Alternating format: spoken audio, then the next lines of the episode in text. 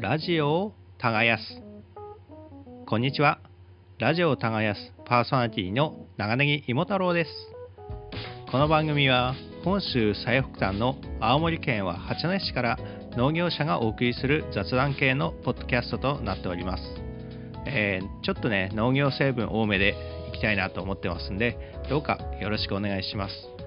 まあ、テーマというかね、まあ、身近な話題を話すことが多いんですけども、まあ、今度はね、まあ、今日も身近な話題かな、まあ、自分の考えをね、まあ、さらけ出す場としてね、ちょっとこのポッドキャストをやっていますんで、まあね、お気軽にま聞いていただけたらなと思います。えー、他の人が話しているのね、ちょっと聞き耳立てて聞いているみたいなぐらいでね、ちょうどいいと思いますので、どうかよろしくお願いします。それでは、どうぞ。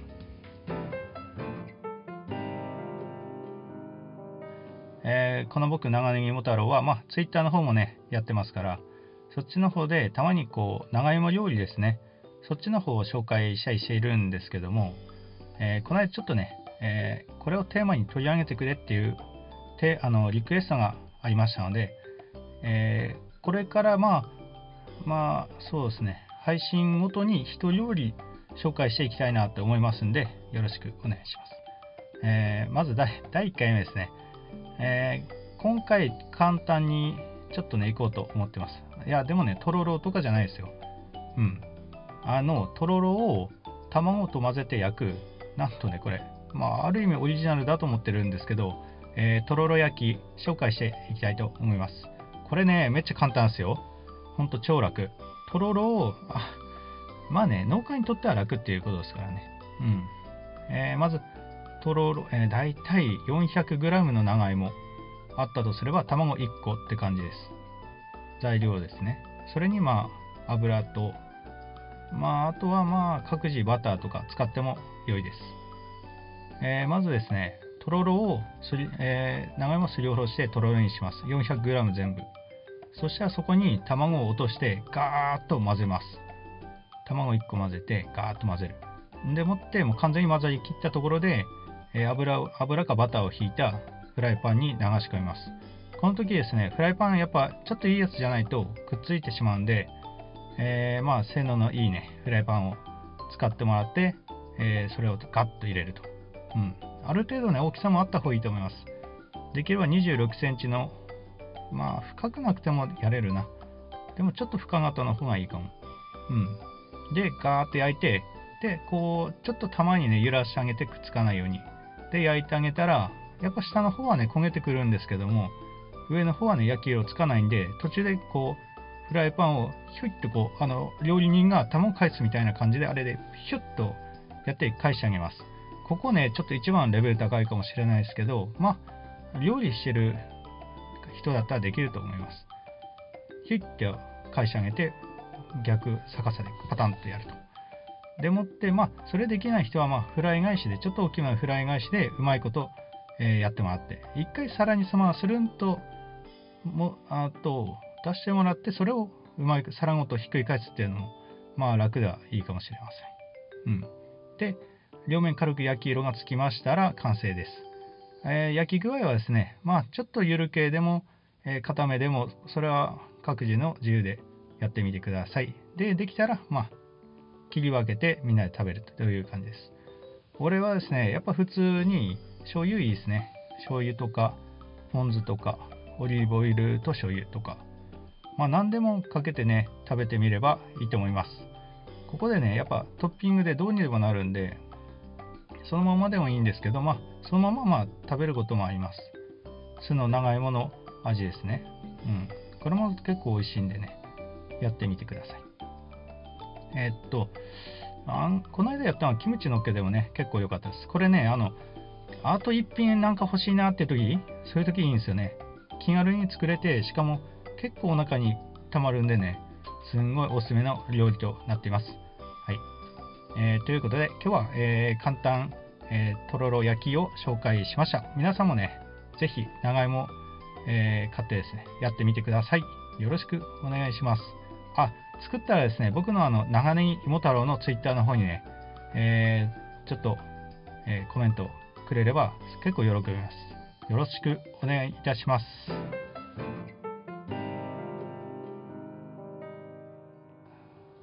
えー、次はですね、えー、さっきは、えー、長芋料理の、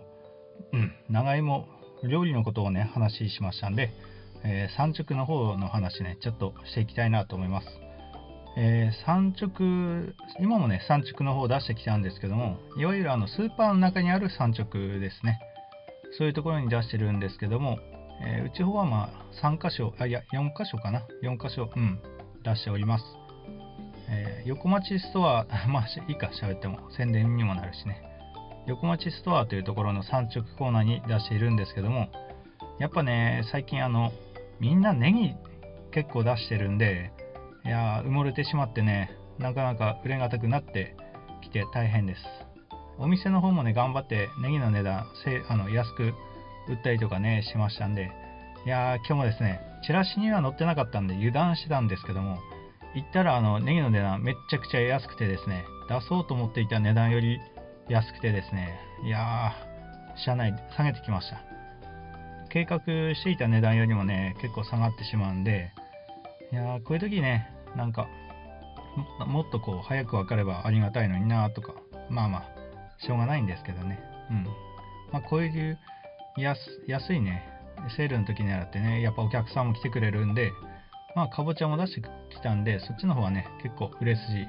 なんで、まあ、それは良かったかなと思ってます。ネギはね、まあ、多分今日売れなくても明日ではもう売れると思うんでね、それに期待してやっております。えー、っとですね、それで、まあ、産直の話、いやさっきですね、シール貼ってたんですよ。おばあの一緒になったおばちゃんと一緒にね、ちょっとたわいもない会話しながら貼って、よーし、半分終わったなと思って見たら、あれ？このシール違う値段のシール。あー、しまったーって思って、ネギに貼るシール貼ってたと思ったんですよ。そしたらかぼちゃの方の値段のシール貼ってて、あー、下手こいたーっつって、30ぐらい、まあ30なんでまだよかったですけど、貼ってたのを全部剥いで、そっちのかぼちゃの方に貼り直して、えー、そういうことをしてました。いや、それでね、もう結構タイムロスしてしまってですね、はぁ、気力の方もね、あー、みたいな感じですけど、まあね、こういうヒューマンエラーね、やっぱなくすためには、やっぱ確認ですね。確認して、やっぱやんないとダメですね。あとはもう、話してるときね、そういう時なんかは結構ボサッとしてるんで、そういう時はやっぱ気をつけて確認何回もしてやんないとなって思います。いやー、ほんと超ボンミスなんですけどね。いやー、危なかった。これそのまま出してきてたらもう、やばいことになってましたね。うん。買うお客さんからしたらもう、うわー、やったーみたいな感じだったんでしょうけど、逆にね、かぼちゃ、おの、とこっていう感じになったりね、しちゃだと思います。うん。まあ、しゃあないですね。いや、産直の方は、まあ、前も喋ったと思うんですけども、えー、産直の方は、あの、食費ですね。うちの食費を稼ぐのに結構ありがたく、はい、食費分ぐらいの売り上げはあるんで、すごい助かっております。やっぱね、まあ、産直だから、まあ、力入れてるとか、JA だから力入れてるとか、そういうのはないんですけど、全部もうね、同じぐらい、まあ、力を入れて作ってる野菜たちなんで、まあ、うまいかどうか、うん、お客さんもうまいから買ってるかどうかは分かんないんですけど、まあ、かぼちゃとかね、結構甘みとかっていうのは、えー、露骨にね、結構畑の、えー、調子とかで出てくるんで、まあ、かぼちゃは結構ね、自信があります。面積はやってないですけどね。うん。あとはもう、今はネギとかぼちゃ出してきたんですけど、まあ、明日は大根とか白菜とかですね、そこら辺出したらいいなと思います。まだね、あとどんぐらいかな、キャベツもあるんですよね。いやキャベツの方はですね、結構今年、あの、えー、っと、あれ、なんて言ったっけ。あれですね、カルシウム欠乏で葉っぱがちょっと黒くなったりしてるんで、ちょっと大変なんですよね。あとは冬場のあの保管にちょっと失敗してるんで、やっぱ葉っぱがちょっと黒ずみが発生したりっていうのは結構ありますね。いやー、そこら辺ね、今までかあのキャベツはうまくやってたんで、いやー、失敗したなと思いましたね。うん。いや、まあ、こういうのをねやって来年につながるとは思うんですけども1個の失敗が結構のまあ何でもそうですけどやっぱ響いてくるんでねそういうとこ一個一個しっかり、えー、毎年毎年勉強して同じことを繰り返さないようにねしていくっていうのがやっぱプロだと思うんでそこら辺しっかりやっていきたいなと思います、産直の方はまあこんなもんかな、うん、産直はやっぱねなんだろうな。まあ産直はまあ面白いですね。まあ農協出荷もすごい楽しいですけど。まあなんだろう。家にただこもってるだけでやっぱなんか仕事した方がねすごいいいですね。今コロナ禍なんでちょっとあの心配なところもあるんですけどもやっぱりねまあうちの長芋とかもね出してますんでそういうの食べて、えー、頑張ってほしいなと思います。やっぱ今年、えー、長芋とかあの親戚からですね引き合いが強くてですねあの他他の野菜いいからなんか長芋多めにくれとか あ、ま、マジかと思って、あじゃあそう、そうさせてもらいますって、ちょっとね、割合を長芋多めとかにしたりね、して送ってたんですけども、やっぱりあの、まあ、東京とか、まあ、神奈川とか、そっちの人たちなんですけど、やっぱなんか長芋っていうのは、やっぱ体にいいっていうイメージがですね、あるみたいで、やっぱ作ってる側としてはそういう感じもないんですけども、やっぱね、なんかありがたい、なんか体にいい需要競争の食べ物みたいな感じのイメージがあるみたいですね。やっぱ買えば高くてなんか買えないからちょっと送ってくれっていう感じでした。やっぱね、味の方もやっぱ違うらしくて、うん。まあそこら辺はね、素直にまあ嬉しいかなと思って聞いてました。あれ全然、全然なんか産直の話じゃないですね。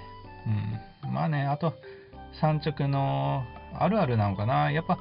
スーパーの人たちに比べて、な、なんだろう、こう、待遇が1個2個下がるみたいなところもあるんですよね、若干。対等ではないみたいな感じの。まあ、俺はそんな気にしてはいないんですけども、うん、やっぱ気にする人もいるみたいで、うん、そういうところでやっぱ人間関係とか、そういうところで学ばせてもらってるなっていうのもありますね。やっぱそういうところからね、やっぱ対人関係うまくやっていけば、もっともっともっとこう、うまく産直の方もあんのになとか思ったりはしています。やっぱね、待遇的にはそんな良くないんで、やっぱ出荷するルートもすごい大変ですし、あの正面からまず入れないのは、まあ、業者さんももちろんなんですけど、え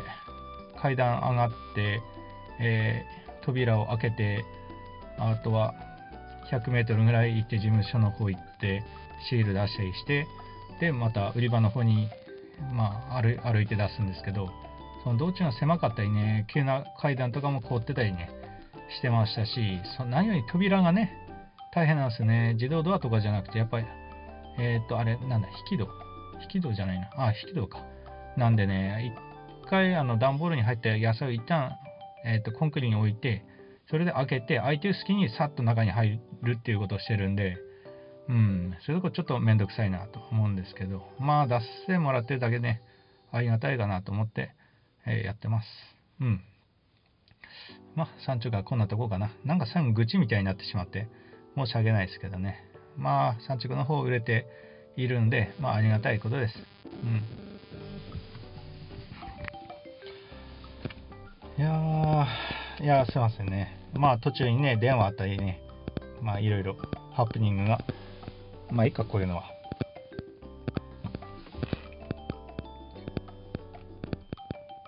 えー、っとですね、まあ、あとはですね、最近、あの、話に結構農家の仲間であったりすれば出てくるのが、あの、農家同士であの集まって法人化して農業やろうっていう話ですね。結構最近、何個か農家あって、ちょっと、あの、家族がですね、やっぱ年取ってきたりとかですね、嫁がちょっと別の仕事してるとか、えーまあ、そういう理由でですね、ちょっと働き手がいなくなったら、この今までの面積ちょっとやれないよねっていう話になってまして、やっぱね、この面積を維持しつつ、この、まあ、地域のブランド力もね、落ちますし、その出荷量がね、やっぱ減りますと、やっぱそこら辺ね、やっぱみんな意識してるみたいで、やっぱみんなで集まって法人化にして、まあ、あとはね、従業員も雇えれば、一番だなっていう。やっぱ個人よりね、法人化した方が人集まりやすいんで、やっぱそっちの方がいいなとは思うんですけど、まあちゃんとね、調べたわけではないんですけども、やっぱあの、でも集落営農とはまた違うんですよね。やっぱ農家同士で集まって、まあ隣の県、県じゃないや、隣の市の人も人もね、いますし、うん、まあ畑的には、まあ一番自分のところで離れてるのは、まあ20キロぐらいなんですけども、まあそういう人ね、結構ざらにあってですね、逆にそっちの離れた方にいる農家さんもいるんで、まあ結構メリットの方はあるんですけども、やっぱみんなしてね、やっぱ一番ちょっと怖いなって思っているのが、やっぱあの、うん、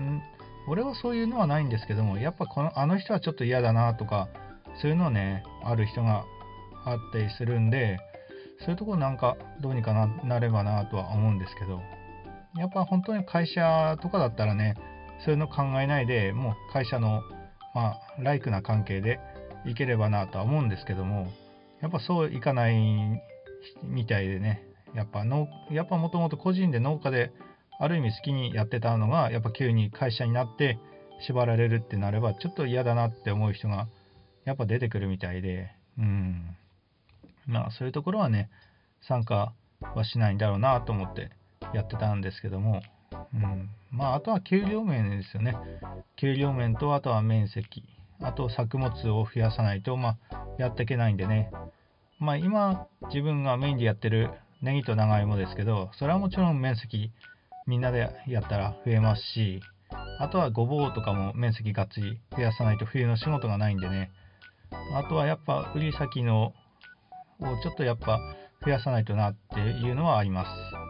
売り先やっぱり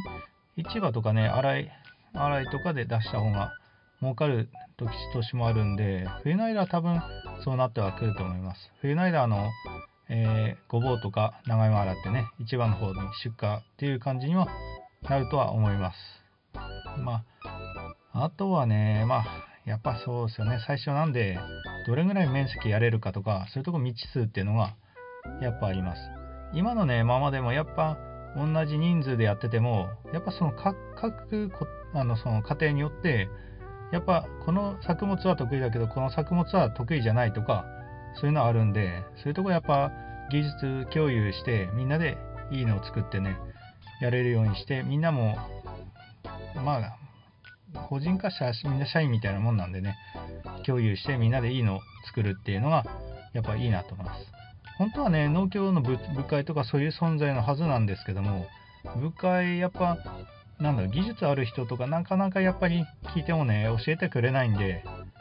ね、みんなでやっぱ技術がね、やっぱ向上すれば、その部会の力にもなるとは思うんですけども、やっぱ自分がやっぱね、苦労して、まあ、考えてやってるの人に教えたくないっていうのもあるらしく、うん、まあ、自分たちもね、なかなか毎年頑張ってね、やってはいるんですけども、まあそこら辺、やっぱ勉強ね、していかないとなとは思います。甘えないようにね、して、自分に鞭打って、今年もね、いいのは作っていきたいなとは思うんですけど、まあ、あと法人化、ああれですね、まあ法人化すればまあやっぱ借りれるお金はね、増えますね。うん。あとはなんかこう、多分調べれば補助の方とかあるとは思うんですけど、どうですかね。なかなか厳しいですけどね。うん。集落営農の方は補助はあるみたいなんですけども、うん。集まってやる場合にはでもないのかな。まあ、そういう時でもね、やっぱ、最低限あの自分の買った機械とかね、ローンとかなくしてからやりたいなとは思ってはいるんですけども、うん、やっぱ大きいトラクターとか、やっぱ法人化したらね、法人のものになると思うんで、うん、機械の修理代とかかかんないのはいいけども、まあ結局ね、会社っていうのは経営の方がやっぱちゃんとしないと良くないんでね、うん、いろいろ大変だとは思いますけども、まあ将来ね、多分そうはなっていくと思うんですよね。やっぱ同じ、まあ、村でも、まあ、他の市の人でも、やっぱりあの、うーん、やっぱお年寄りが多くなってきてしまって、耕作放棄地が増える。一番あれですね。うん、畑はね、多分増えてくんで、そこはいいなとは思ってます。将来にならなきゃね。うん。まあ、これからね、法人化、まあ、ほん、ほんとね、今更感とかあるとは思うんですけども、生き残るために法人化しないとおそらくなっていかないとは思います。まあ、逆に考えれば、まあ、法人化しないで規模を大きくっていうのもあるとは思うんですけども、うん、まあ今のところイメージは湧かないですね。うん、まあやっぱあの一番のメリットっていうのは会社にすることによって、まあ、会社みたいにすることによってやっぱ気を引き締めるっていうところはあると思います。うん、やっぱおのおのねスケジュール通りにね各固定だあの家庭だといかないんでやっぱそこら辺とか給料とか、え、時間とかそこら辺ちゃんと配分決めちゃってやればまあいいかなと思います。あとはやっぱ週に1回休みがねやっぱ取れるっていうのは一番いいですね。うん。そうすればあの家族サービスにもなりますし、そういうとこはいいなとは思います。まあ、これからね、いろいろ勉強はしてるんですけどもね、なかなか、なかなか、やっぱ、えー、みんなで集まってやんのっていう、ちょっと難色示す農家さんもね、結構いるんで、まあ、初めは多分2、3個の、えー、農家で集まってやってみてっていう感じにはなると思います。うん、まあこれからどうなっていくかわかんないですけどね。まあ下手すら俺がね、病気になってっていう可能性もなきにもしあらずなんですけども、まあそうなってもね、もし誰も後継者いなくても、その法人化してればその法人のなんで、やる人はいないってわけじゃないんで、そこはね、いいかなと思います。うん。まあね、将来、俺もまあ娘しかいないんですけども、将来、もしまあ誰も生まれなくて、娘だけで、で農家やりたくないってなったら、どうなるかなって考えた時に、まあ、法人化した法人の持ち物になってそっちの方うまくいってたらそれいいのかなとは思ってるんですけども、うん、まあね将来まあ正直他の別に知らない人にの手に渡ってもいいんですけど、うん、やっぱそこら辺はねちゃんとやってくれる人には渡したいもんだなとは思ってます。まあ一番はね娘とか、まあ、息子が生まれたらね後継いでくれたらなとは思うんですけども、うん、まあ、まあね、頑張ってね、そこら辺やっていきたいなと思ってます。はい。まあね、法人化のメリットっていうのはかなりあるんで、そこら辺はやっぱ意識はしていかないとは思ないとはなとは思います。まあ、出荷先は多分メインはずっと農協にはなると思うんですけども、農協と1羽の割合とか、その他の売り先の割合は、まあ、これからね、ちょっと増えていくのかなとは思います。まあでも全体的に言えば、総出荷量は増えるわけで、うん、そこら辺はいいのかなと思います。効率化と、やっぱりあの冬の間もね、仕事しないといけないっていうんで、やっぱそこら辺でも作物の、えー、植え付けの、まあ、増加というか、植え付け面積の、まあ、拡大っていうのは、まあ、やっぱあると思うんで、そこら辺やっぱ、ね、お互いにもメリットはあると思って考えてます。まあ、とりあえず今年もね、まあ、ここ何年かの話ではないとは思うんで、うん。ああ、あとあれですね。やっぱあの、法人化とかしたら、やっぱ冷蔵庫ですね。長芋とかごぼうとか、かなり入るぐらいの冷蔵庫、欲しいですね。うん。まあ、妄想はつきません。はい。ということで、えー、まあ、みんなでね、集まって農業する話でした。今度はこの話ちょっともっと掘り下げて話していきたいなと思うんでまずよろしくお願いしますよしと。まあこんなとこかな。いやいや、えー、こんなねちょっと大変もない話でしたが今回も、えー、聞いていただきありがとうございました。他にもね話してないネタとかいっぱいあるんですけどもとりあえず次あの放送する内容としましては、えー、先輩とあとは、え村のですねえ、後輩と3人で撮りました、えー、ポッドキャストについてっていう話をね、したいと思います。あこの回はですね、ポッドキャストについて話す回です。ポッドキャストの、えー、全く知らない後輩と、ちょっと知ってる先輩と、えー、ポッドキャスト一応やってるこの僕で、ちょっとね、どのぐらい知名度があるのか、どういうイメージがあるのかっていうのをちょっと聞いていった回となっております。どうかお聞きください。では今回はですね、全然あのまとめまとまりがないちょっと内容になってしまいましたが、えー、今日、えー、今日はですね、えー、産直の話とか長芋料理とかみんなで農業をする話とかですね話していきました。今回、えー、まあ話あ最後にこれ話そうかな、えー、の農系ポッドキャストをね、盛り上げようっていう動きがですね、ありまして、えー、ポッドキャストの方でも、えー、Apple ポッドキャストの方でもですね、最初のあの、方でトップにガンと出てくるようになってますんで、いや皆さんこの機会にですね、農系ポッドキャストいろんな番組あるんで、聞いてもらえればなと思います。てか、この多分俺の番組聞いてる人は多分もう全部知ってるぐらいの勢いの人ばっかだとは思うんで、まあ、そこはね、あれかなと思うんですけども、農業ポッドキャストね、もっとあの、ツイッターでも発信していって、もっと僕もね、クオリティを上げて、ちょっと応援していきたいなと思っております。まあね、ちょっとね、クオリティの方ですね、何人かでまあ話すればちょっと途切れたりっていうのは少なくなるとは思うんですけども、やっぱりこう、なんだろう、滑舌とかですね、そこら辺の面ではちょっとやっぱ素人なんで、ちょっとこれから頑張っていきたいなと思います。毎回頑張っていかないとなとか言ってますね。ちょっとね。うん。まあ、農業、ポッドキャストね、これからもっと流行っていけばいいなと思っております。皆さんも一緒に盛り上げましょう。それでは次回またお会いしましょう。長ネギ芋太郎でした。へばなへばなへばなへばな